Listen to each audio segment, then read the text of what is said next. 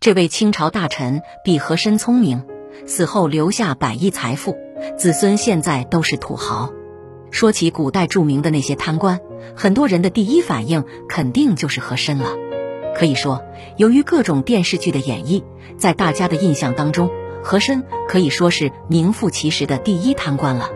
据说当时抄家的时候就超出了八亿两白银，相当于当时的清朝总共十五年的收入，让很多人都望尘莫及。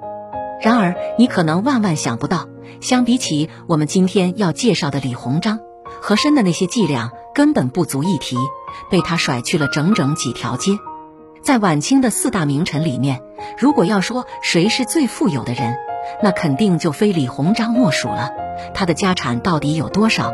至今仍然存在很多种的说法。据洋务运动当中跟他共事过的荣闳估计，李鸿章大概给他自己的子孙遗留了四零零零万两的白银。其实这还是往少里算了，因为其实真正值钱的并不是白银这些死物，而是招商局、电报局、开平煤矿、中国通商银行这些他借着洋务运动所办的企业的股份。而且根据史料的记载，李鸿章在各地其实都广置房产，包括合肥、安庆、扬州、北京、上海，只要是你数得出来的大城市，几乎都有他的不动产。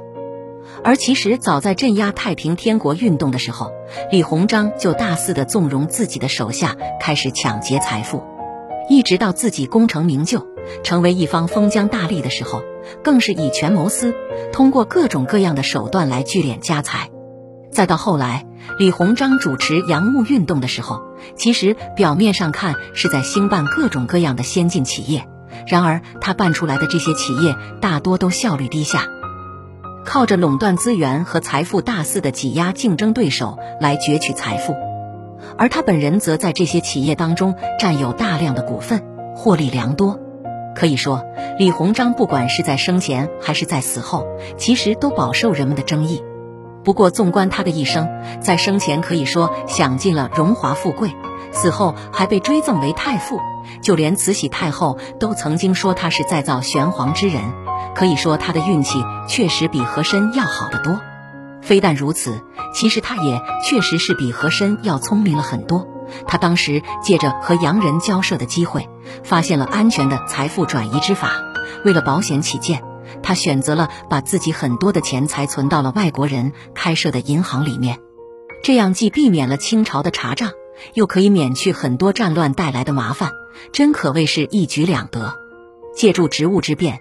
他与很多外国政客的关系都非常好，神不知鬼不觉的就转移了资产。也正是因为有这样天量的积累，所以他的子孙后代当中出现了很多叱咤商场的大富豪，其中有三位更是成为了亿万富翁。他们分别是李家常、李家景和李家属。凭借着李鸿章给他们留下的巨额资产，子孙们过得是相当潇洒。据传，他们并没有满足于国内的大肆搜刮。而是选择走出国门，在非洲那里建立了各种各样的工厂，一直积累到如今，已经是身价亿万级别的大富翁了。